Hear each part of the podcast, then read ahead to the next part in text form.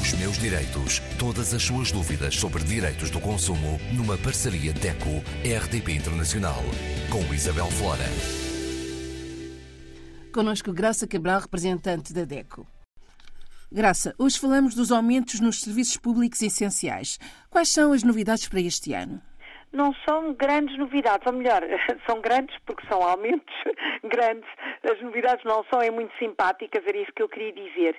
Começo por relembrar o que são os serviços públicos essenciais, a lei portuguesa e uh, as diretivas comunitárias defendem claramente, ou definem, melhor dizendo, claramente os serviços públicos essenciais como o serviço prestado ao consumidor de energia, eletricidade e gás, água, telecomunicações, que, eh, que, englobam o telefone fixo, o telefone móvel, o serviço de internet fixo e móvel, televisão por cabo ou por satélite e ainda uh, os, os, serviços de uh, comunicações terrestre, o CTT, no caso de Portugal, portanto, o serviço postal e o serviço postal universitário também é uh, um serviço público essencial, embora muitas vezes no nosso dia a dia não tenhamos essa ideia. Os serviços públicos essenciais, como enfim já é hábito, no início de janeiro para alguns, no início de fevereiro para outros, estão já a sofrer aumentos.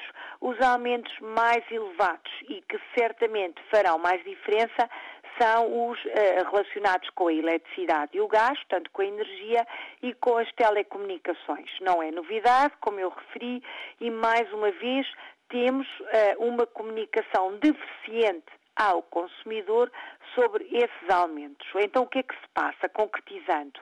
No caso das telecomunicações, todas as operadoras, portanto aqui não há uma que seja uh, mais, enfim, que incumpra mais do que outra, não. Todas as operadoras que prestam serviço de telecomunicações em Portugal eh, fizeram o mesmo, enviaram uma carta para o consumidor ou uma comunicação para o consumidor na fatura eh, do final do ano passado, novembro e dezembro, em todas eh, foi comum, informando que a partir de 1 de fevereiro o preço das telecomunicações ia aumentar ao nível da inflação.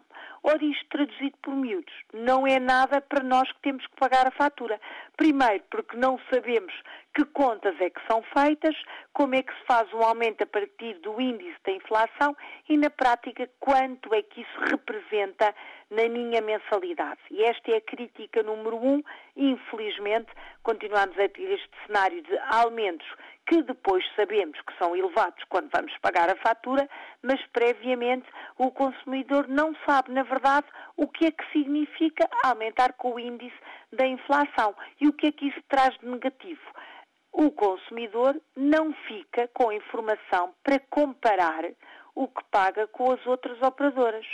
E esta é a primeira questão que gostaria de destacar todos nós consumidores, mesmo aqueles que estão longe, mas que têm o serviço com morada portuguesa, morada postal portuguesa, podem e devem verificar que preços é que as outras empresas praticam, eh, fazer uma simulação para ver se é uma mensalidade melhor para o seu caso e se assim for, e se não tiverem o contrato nos 24 meses de fidelização, podem mudar. E a mudança não tem custos. Vamos imaginar que a partir de fevereiro eu vou pagar mais 10 euros por mês de telecomunicações.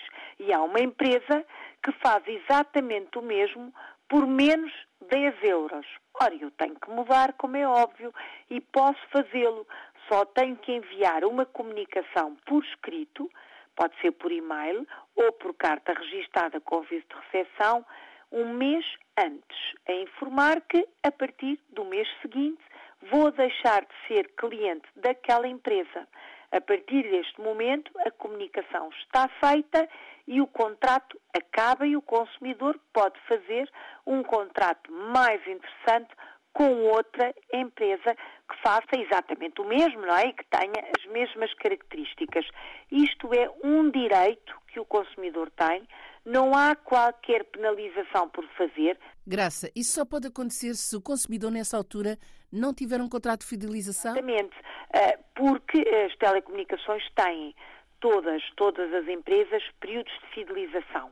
A maioria pode haver contratos sem penalização, mas são sempre muito mais caros e é raro o consumidor que aceita, mas pode escolhê-lo, atenção. Mas depois temos uh, períodos de fidelização de 6, 12 ou 24 meses. E em Portugal e por essa Europa fora, o habitual é ter contratos de dois anos, de 24 meses, para que a prestação seja mais baixa. Mas se o consumidor que sofreu este aumento agora em 2024 já não está nesses dois anos de fidelização, já está livre, digamos assim, para mudar, pode e deve ver quais são as tabelas de preço das outras empresas e mudar se for mais favorável. O mesmo se aplica no setor da energia. Hoje em dia há imensas empresas que eh, operam em Portugal, que comercializam eletricidade e gás numa fatura só, ou só gás, ou só eletricidade, mas também todas elas aumentaram o preço, sem também comunicarem claramente qual é que é esse aumento, mas quando o consumidor receber a, a, fatura e tiver a, a desagradável surpresa desse aumento, pode também e deve ver qual é o preço dos outros, das outras empresas, dos outros comercializadores e fazer uma simulação. Se o preço dos outros for mais barato, mudar mesmo, no mesmo esquema, escrever um e-mail, por exemplo, a dizer a partir de uma, sou o cliente número tal, com o número fiscal tal, e a partir do mês seguinte já não sou uh, vosso cliente. Isto não tem qualquer contrapartida, friso bem, porque uh, muitas vezes o consumidor pensa, ah, eu vou mudar e depois tenho, tenho que pagar ainda alguma multa. Não, não há nada disso. Onde é que o consumidor pode saber os preços das outras empresas que não a sua. Na, nos sites, neste caso, portanto na internet, nos portais das entidades reguladoras. No caso da eletricidade e do gás, portanto a energia, a ERS, Entidade Reguladora para os Serviços Energéticos, ERS.pt, é muito fácil, há o pressário, a tabela de preços de todas as empresas que operam no território nacional.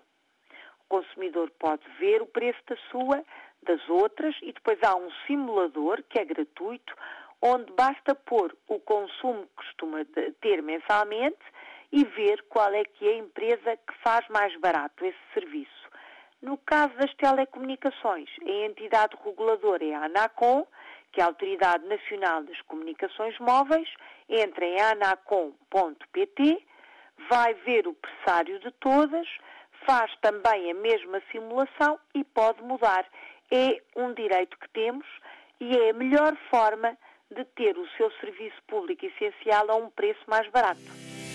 Os meus direitos. Todas as suas dúvidas sobre direitos do consumo numa parceria DECO-RDP Internacional com Isabel Flora.